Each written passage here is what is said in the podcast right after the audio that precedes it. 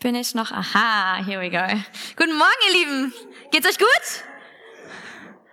Es ist immer wieder, ja, danke, Anni. Sehr schön. Es ist immer wieder schön, hier zu sein. Es ist schön, euch zu sehen. Und ich liebe es so, immer zu Besuch zu sein, mit euch was teilen zu können, was gerade so die letzten Wochen mich bewegt hat. Und ich habe euch ähm, heute ein Thema mitgebracht, was mich schon eine Weile ja bewegt, schon eine Weile beschäftigt. Mich hat es schon immer fasziniert, wie Menschen auf die Frage reagieren, wie geht's dir? Du hast die Leute, die annehmen oder wissen, dass du das tatsächlich ernst meinst und die dann die erstmal die letzten drei Monate ihres Lebens erzählen. Super. Liebe ich, wenn die Zeit dafür da ist, immer gerne. Dann hast du natürlich die, und das sind wahrscheinlich die meisten, die irgendwas Höfliches antworten, gut, danke, und dir, auch in Ordnung, überhaupt kein Problem. Und dann hast du die, und vielleicht ist es auch nur meine Wahrnehmung, aber ich habe das Gefühl, dass es in den letzten Jahren vor Corona immer mehr geworden ist, dass auf die Frage, wie geht es dir, Leute erstmal antworten, boah, ich bin so beschäftigt. Ich bin super busy. Ich habe so viel zu tun. Und dann gerne noch hinterher schieben, ich bin ganz schön müde. Und ich rede hier von vor Corona, ja? Also Menschen, die sagen auf die Frage, wie geht es dir? Ich bin super beschäftigt und ich bin müde. Und ich dachte immer, das gehört zusammen. Aber dann kam Corona und alle unsere Kalender leerten sich auf einen Schlag. Alles hatte zu, es gab keine Geschäftsreisen mehr, niemand musste seine Kinder mehr von A nach B karren. Und trotzdem antworten die Leute auf die Frage, wie geht es dir? Vielleicht nicht mehr mit, ich bin total beschäftigt, aber immer noch mit, ich bin müde. Und ich habe da so drüber nachgedacht die letzten Wochen. Und ich habe das Gefühl, dass angesichts der aktuellen Weltlage verständlicherweise das Ganze noch mehr wird. Immer mehr Menschen, die sagen, ich bin fertig. Ich fühle mich geschlaucht. Ich fühle mich innerlich durch. Und ich habe letztens mit jemandem gesprochen, der jetzt schon seit Start ähm, Corona-Phase im Homeoffice ist. Und ich habe ihn gefragt, hey, wie geht's dir jetzt damit, von zu Hause zu arbeiten? Und auch er antwortete, boah, ich bin müde. Und ich dachte so, hä? Wieso? Du hattest vorher ein, eine Stunde lang Fahrtweg zur Arbeit, eine Stunde zurück. Das macht zwei Stunden extra jeden Tag. Wieso bist du so müde? Und er sagte, ja, das stimmt, aber ich habe keine Abgrenzung mehr. Ich mochte meine Fahrten zur Arbeit, weil ich konnte Familie und Arbeit voneinander trennen. Und während der Fahrt habe ich dann Predigt gehört oder Musik gehört oder ich habe die Zeit genutzt zum Beten und verstehe mich nicht falsch. Ich liebe meine, meinen Job, ich liebe meine Familie und ich bin so dankbar dafür, aber ich, ehrlich gesagt bin ich einfach müde. Und dann gibt es diese Mutter mit ihren drei Kindern zwischen drei und sieben und ich muss wahrscheinlich keinem erzählen, der Kinder hat, wie anstrengend Homeoffice ist. Ach, Homeoffice, Homeschooling, Entschuldigung. Und wie krass diese Zeit war, wenn die Kids ständig zu Hause sind und auch jetzt ist es so regelmäßig, dass Klassen in Quarantäne sind, dass Kitas zumachen, Kindergärten zumachen und auch diese Mutter meinte auf die Frage, wie geht's dir? Sagt, ich bin dankbar. Wir sind gesund, meine Kinder sind gesund, aber ich bin durch. Ich bin so müde. Und es geht nicht um eine körperliche Müdigkeit heute Morgen. Ich habe meine Oma gefragt, wie es ihr geht. Und sie sagt, ich spreche so viel mit mir selbst, das wird langsam langweilig. Und ich meine, was für herausfordernde Jahre, gerade für alleinstehende Menschen. Für ältere Menschen. Und sie meinte so, ich bin es leid, ich bin müde, mit mir selbst zu reden. Ich weiß ja schon immer im Voraus, was ich gleich sagen werde. Und es geht hier nicht um ein Ringe unter den Augen müde, sondern darum, dass wir innerlich müde sind. Und das ist auch der Titel meiner Botschaft heute Morgen. Genau, ups. So. Und bevor wir gleich in den Text einsteigen, den ich mitgebracht habe, würde ich noch gerne mit euch beten. Vater Gott, ich danke dir für diesen Morgen. Ich danke dir, dass du ein Gott bist, der sich für uns interessiert. Dass du kein ferner Gott bist, sondern dass du ein Gott bist, der uns nah sein möchte, der Beziehung leben möchte. Vater, und so bete ich, dass du heute Morgen, ja, jedem von uns begegnest auf die Art, die wir es brauchen. Bete so, Herr, dass du deinen Geist ausgießt in diesem Saal und in die Herzen jedes Einzelnen, der hier ist. Und dass du uns ähm, fähig machst zu hören, was du auf dem Herzen hast heute Morgen. Nicht das, was ich mitgebracht habe, sondern was du mitgebracht hast. Dir sei Lob und Ehre in allem, was wir sagen und tun, Herr. Amen. Ich habe euch einen sehr bekannten Text aus Johannes 4 mitgebracht. Und ich weiß nicht, wie viele Predigten du vielleicht schon über Johannes 4 gehört hast. Und in der Vorbereitung dachte ich selbst so, ja, den Text kenne ich in- und auswendig. Das ist der Text über die samaritanische Frau am Brunnen. Die Frau, die schon fünfmal verheiratet war, die mit dem sechsten Mann zusammenlebte. Aber in der Vorbereitung auf heute bekam diese Geschichte eine neue Bedeutung für mich. Als ich so über die Frage nachdachte, wie geht es dir? Wirklich. Innen drin. Und vielleicht würdest du auch sagen, ich bin müde. Und wenn ich mich so im Saal umschaue hier, sehe ich euch an, dass einige von euch versuchen aufzupassen und denken, boah, gerade ist, gerade ist so viel. Gerade ist irgendwie die Luft raus. Und ich bete so, dass Gott dir echt heute Morgen begegnet und dass er dir frischen Wind gibt durch sein Wort. Und wir fangen an in Johannes 4, Vers 1. Die Pharisäer hörten, dass Jesus mehr Menschen zu Jüngern machte und taufte als Johannes. Allerdings war es nicht Jesus selbst, der taufte, sondern seine Jünger. Als Jesus erfuhr, dass den Pharisäern berichtet wurde, wie groß der Zulauf zu ihm war, verließ er Judäa und ging wieder nach Galiläa. Dabei musste er durch Samarien reisen. Okay, stopp mal kurz. Jesus musste durch Samarien reisen. Musste er das? Jesus musste überhaupt nichts. Er wurde von niemandem kontrolliert. Die einzige Agenda, der sich Jesus völlig unterwarf, war die seines himmlischen Vaters. Und das vielleicht gleich mal vorneweg als ersten Punkt. Welcher Agenda unterwirfst du dich? Welche Dinge bestimmen dich von außen? Und manches ist auch nicht vermeidbar. Ich meine, wenn du kleine Kinder zu Hause hast, dann bestimmen die ziemlich viel deines Alltags. Aber wo musst du vielleicht auch mal lernen, Nein zu sagen? Wo musst du vielleicht unabhängiger werden von der Meinung der Menschen um dich rum? Weil das schlaucht. Jesu Agenda war keine, die von außen an ihn herangetragen worden war. Er musste nicht durch Samaria reisen, weil Petrus ihm das gesagt hatte. Oder weil sie vorher abgestimmt hatten und das war jetzt die Mehrheitsentscheidung gewesen. Auch nicht, weil es seinen Anhängern gefiel. Tatsächlich gefiel es niemandem, durch Samaria zu reisen in der Zeit. Und man muss nicht Theologie studiert haben, um beim Bibellesen zu merken, dass die Juden Samarien mieden, wo es nur ging. Und auch die Samariter mieden wie die Pest. Es gab zwar keine nationale Grenze, nicht mehr, aber es gab eine innere Grenze zwischen den Israeliten und den Samaritern, die viel mächtiger war, als jede nationale Grenze es hier sein könnte. Und die Juden, gläubig oder nicht, nahmen auf dem Weg von Süden nach Norden lieber eine doppelt so lange Strecke auf sich, um um Samarien herumzulaufen, statt mittendurch.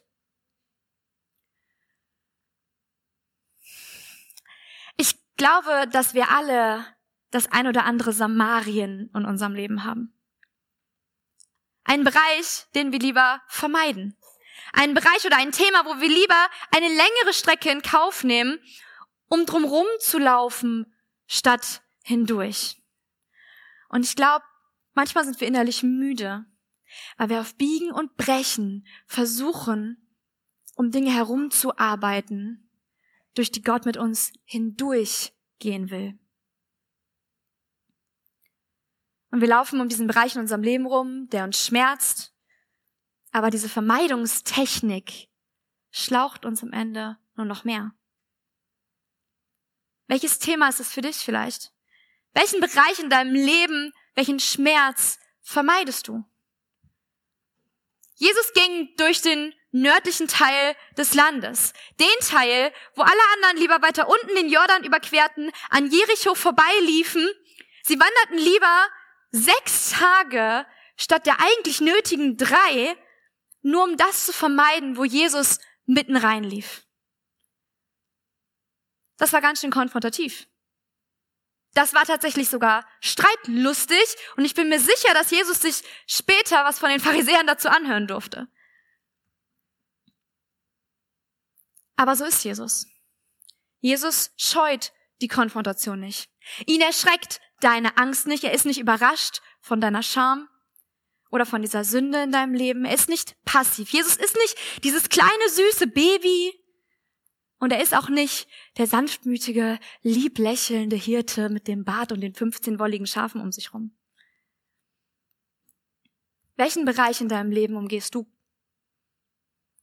Vielleicht schon länger. Welches Thema vermeidest du, von dem Gott dir schon so lange sagt, dass er es mit dir angehen möchte? Welche Beziehung hättest du schon längst ins Reine bringen müssen? Welche schlechte Angewohnheit solltest du endlich mal angehen? Weil sie dich von Gott fernhält, statt dich näher zu ihm zu bringen. In welches Thema lässt du Gott partout nicht reinreden? Wie lange willst du das noch machen? Bei mir war es der Bereich Partnerschaft. Über Jahre war dieser Bereich für mich ein rotes Tuch. Und ich habe ihn umgangen, wie es, solange es nur irgendwie ging. Und wie es nur irgendwie ging. Ich wollte nichts darüber hören, außer es waren Geschichten von anderen. Super spannend.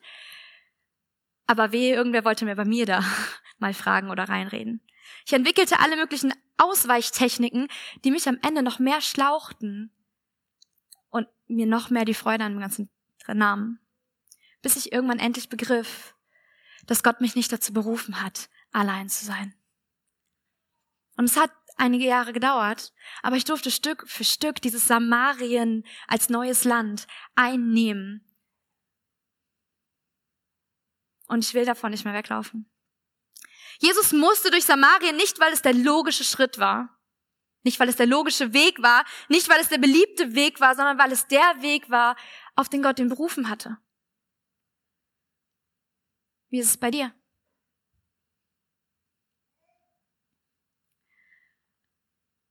Vers 5.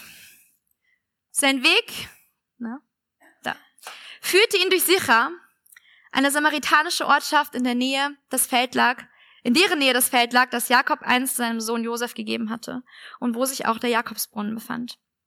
Es war um die Mittagszeit. Müde von der Reise hatte sich Jesus an den Brunnen gesetzt. Da kam eine samaritanische Frau zum Brunnen, um Wasser zu holen. Jesus bat sie, gib mir zu trinken. Und dann kommt Vers 8, und es ist wirklich lustig, wenn man mal drüber nachdenkt. Vers 8, seine Jünger waren in den Ort gegangen, um etwas zu essen zu kaufen. Okay, warum ist es lustig? Ich meine, wie viele Jünger braucht es wohl, um kurz für alle was bei Meckes zu holen? Wahrscheinlich nicht alle. Warum sind alle gegangen? Vielleicht hatte Jesus sie weggeschickt. Und ich könnte mir fast vorstellen, dass Jesus manchmal seiner Jünger müde war. Und wie er ihnen sagte, okay, wisst ihr Leute, ich habe euch echt lieb. Aber ich glaube, es wäre gerade eine richtig gute Idee, wenn ihr alle mal gemeinsam in den Ort geht. Ich muss hier noch was erledigen und ich brauche diese Zeit jetzt für mich. Und manchmal müssen auch wir Menschen wegschicken. Wir brauchen manchmal so einen Ruhepol. Manchmal ist es notwendig zu sagen, okay, pass auf, ich hab dich wirklich lieb, ich schätze dich. Aber ich muss hier noch was erledigen, ich muss hier was für mich ausarbeiten. Ich brauche mal eben diese Minute für mich. Ich freue mich schon darauf, wenn du wieder zurückkommst. Aber jetzt erstmal ich allein. Die Geschichte steht ja im Johannesevangelium. Tatsächlich ist das Johannesevangelium mein absolutes Lieblingsevangelium. Ich liebe das Johannesevangelium, weil er es schafft, Jesus als 100% Gott zu zeigen. Bevor Jesus auf die Welt kam, hat Gott immer wieder einzelne Menschen berufen und gebraucht. Aber Menschen sind halt Menschen und Menschen versagen. Und irgendwann war dieser Zeitpunkt erreicht, wo Gott gesagt hat, ich bin müde. Ich bin es leid, dass ihr versucht, zu mir zu kommen wie wäre es denn mal, wenn ich stattdessen zu euch komme? Also wurde das Wort Fleisch und es wandelte unter uns. Johannes 1, Vers 14. Jesus ist Gott zu 100 Prozent. Ist dir das bewusst? Und Jesus passt auch nicht in diese kleine Box, in die wir ihn so gerne hineinstecken.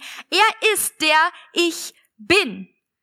Und Johannes zeigt es so krass auf. Ich meine, er schreibt ganz vorne im ersten Kapitel, am Anfang war das Wort, das Wort war bei Gott und das Wort war Gott. Durch ihn ist alles entstanden. Es gibt nichts, was ohne ihn entstanden ist. Und wenn man dann ganz zum Ende des Johannesevangeliums geht, dann steht dort, es gäbe noch vieles andere zu berichten, was Jesus getan hat. Wenn alles einzeln aufgeschrieben würde, ich glaube, die Welt wäre zu klein, um all die Bücher zu fassen, die man dann schreiben müsste. Er sagt im Grunde, ich gebe euch nur so viel, wie ihr ertragen könnt. Ein, ein Teaser, ein Vorgeschmack dessen, wer Jesus ist, indem ich euch einiges von dem erzähle, was er getan hat. Und Johannes erzählt tatsächlich nur von sieben Wundern, die Jesus getan hat.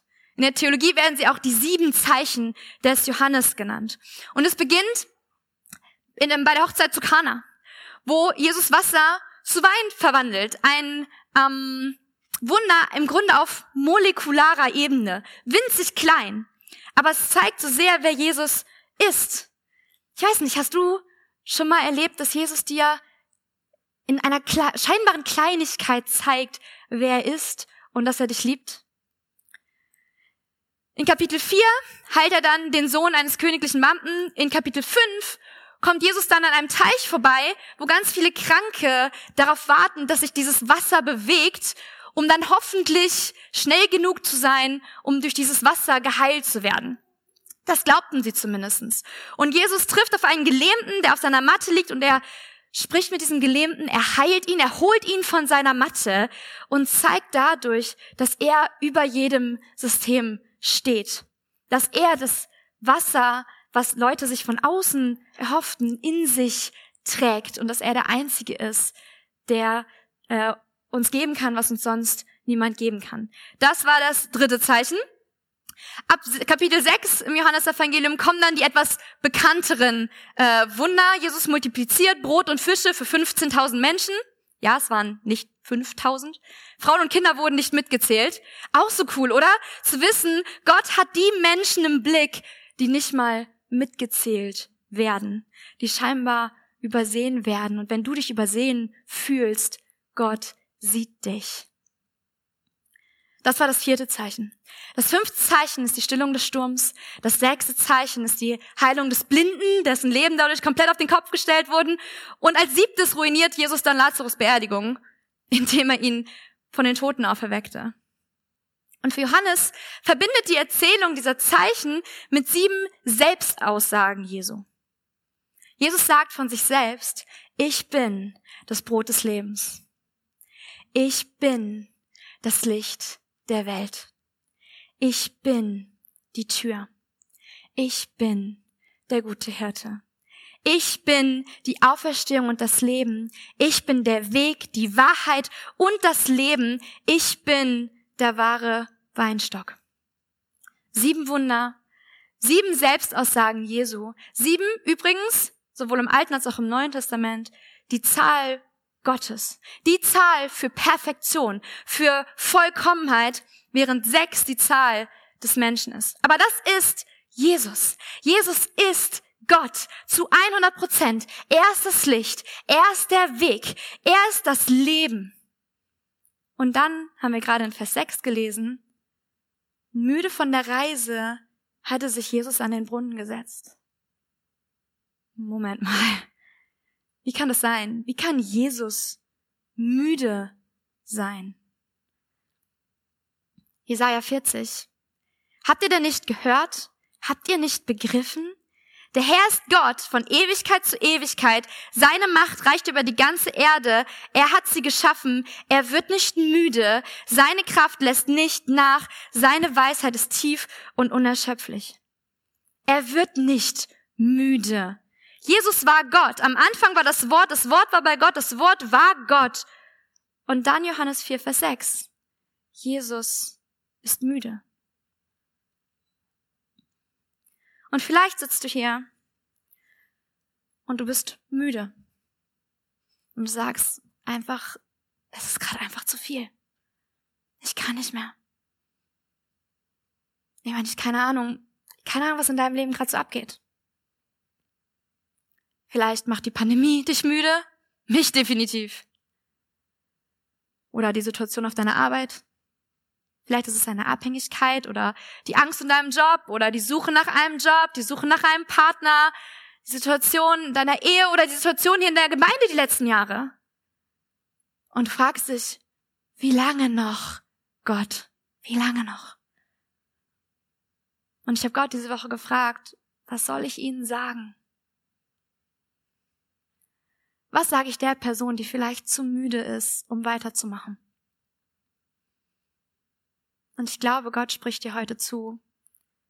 Ich wurde auch müde. Jesus setzte sich in Samarien an einen Brunnen, um mit einer Frau zu sprechen, um sie um Wasser zu bitten. Warum? Weil er müde war. Weil er 100% Gott und 100% Mensch ist. Und ich liebe es, über Jesu Göttlichkeit und über seine, seine übernatürliche Natur zu sprechen, es auszurufen, es zu feiern. Doch derselbe Gott, der dich geschaffen hat, der allmächtige Gott, der Herr aller Herren. Ich meine, wer von euch glaubt, Jesus ist schwach? Vielleicht bedeutet müde sein nicht, dass du schwach bist.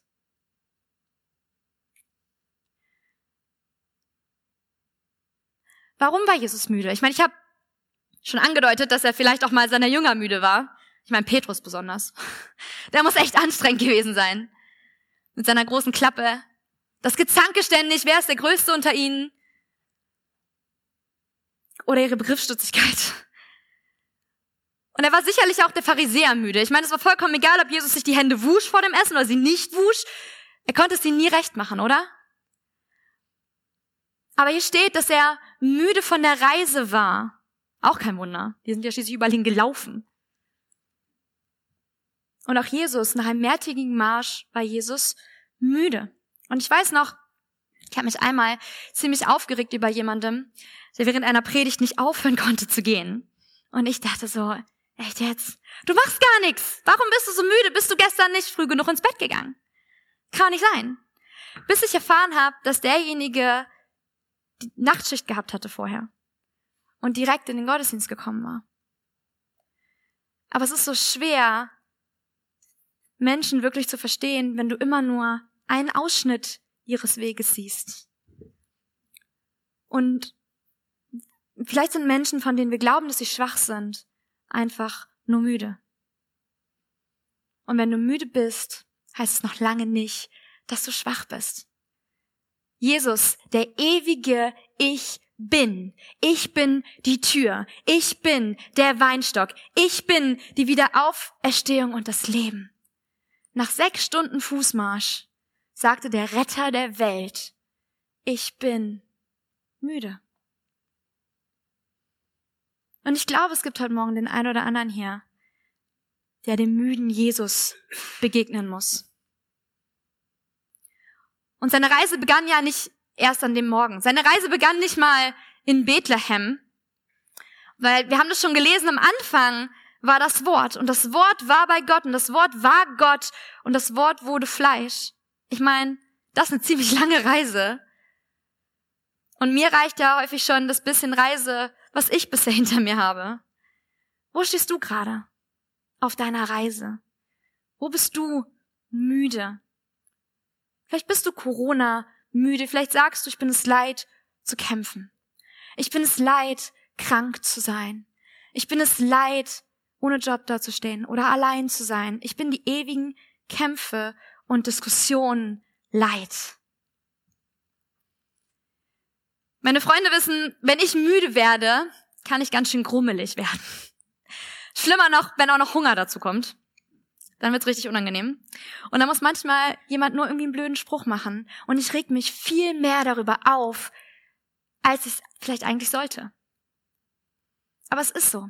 Wenn wir müde werden, fangen wir an, Kämpfe zu kämpfen, die es nicht wert sind, gekämpft zu werden. Und wir, wir verlieren das, was wirklich wichtig ist, aus dem Blick. Und manchmal denke ich von mir selbst, dass ich Superkräfte hätte oder dass ich sie haben sollte. Und ich ärgere mich, wenn ich Dinge nicht perfekt hinkriege oder nicht schnell genug hinkriege. Wenn ich wieder mal merke, dass mein Tag auch nur 24 Stunden hat. Aber weißt du, Glaube schützt uns nicht vor Müdigkeit. Aber Glaube gibt uns seinen Platz zum Sitzen. Jesus setzte sich an einen Brunnen. Und wenn du heute nur eine einzige Sache mitnimmst, dann diese Frage, an welchen Brunnen setzt du dich, wenn du müde bist? Und du kannst noch so viele Videos sehen und Bücher lesen über Energiemanagement, über Wochenplanung. Aber das hilft nicht, wenn du innerlich müde bist. Es geht heute nicht um die Härte deiner Matratze. Es geht nicht um deine Schlafgewohnheiten, auch wenn das natürlich wichtig ist. Aber viel wichtiger ist die Antwort auf die Frage, an welchen Brunnen setzt du dich, wenn du müde bist?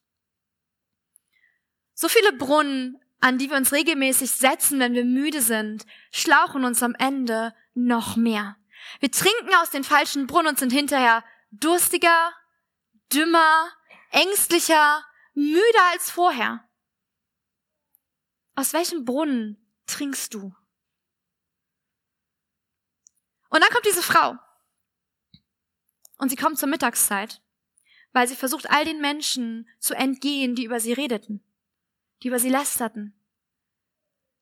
Weil sie war eine Frau mit Vergangenheit. Und das Letzte, was sie sehen will, ist ein Mann. Geschweige denn ein jüdischer Mann. Geschweige denn ein Rabbiner, der ja wahrscheinlich gleich eine Predigt halten wird. Und Jesus fragt sie, kann ich etwas zu trinken haben? Aber eigentlich geht es ihm überhaupt nicht um das Wasser aus ihrem Krug. Und wenn du hier sitzt und sagst, ich bin so müde, hast du dir vielleicht erhofft, dass ich heute Morgen komme und dir ein paar aufmunternde Worte zuspreche oder vielleicht erhoffst du dir immer noch, dass ich dir sage, halt durch, geh weiter, sei stark, vertrau Gott. All diese kleinen christlichen Klischees, mit denen wir so gerne um uns werfen und die natürlich ihren Wert und ihre Wahrheit haben. Aber ich möchte dir heute sagen, setz dich eine Weile zu ihm. Setz dich eine Weile zu ihm. Und lass dir zeigen, was er in dir sieht, was er für dich hat. Ich habe schon viel zu oft in meinem Leben an den falschen Brunnen gesessen. Ich habe darauf vertraut, dass Menschen mir sagen, wer ich bin. Ich habe darauf vertraut, dass das, was meine Augen sehen, der Wahrheit entspricht. Aber Gott in mir, Gott in dir ist ein Brunnen, der nicht von äußeren Umständen abhängig ist und dessen Rohre du nicht sehen kannst. Der Geist, der in dir lebt, ist größer und mächtiger als irgendetwas, was um dich herum passiert und was die Welt dir geben kann. Jesus setzte sich an einem Brunnen, um mit der Frau zu sprechen, die fünf Ehemänner gehabt hatte, mit dem sechsten zusammenlebte und jetzt dem siebten Mann begegnete. Ich meine, wie war das bei der Schöpfung? Am ersten Tag arbeitete Gott, am zweiten Tag arbeitete Gott, am dritten Tag arbeitete Gott, am vierten Tag arbeitete Gott, am fünften Tag arbeitete Gott, am sechsten Tag arbeitete Gott, am siebten Tag setzte er sich. Nicht weil er Ruhe brauchte, sondern weil wir es brauchen. Gott will nicht nur für dich kämpfen, und mit dir gehen, mit dir reden.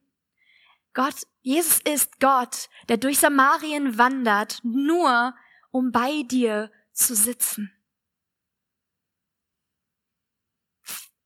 Sitze eine Minute bei ihm und vielleicht zeigt er dir etwas, was du selbst vorher noch nicht gesehen hast.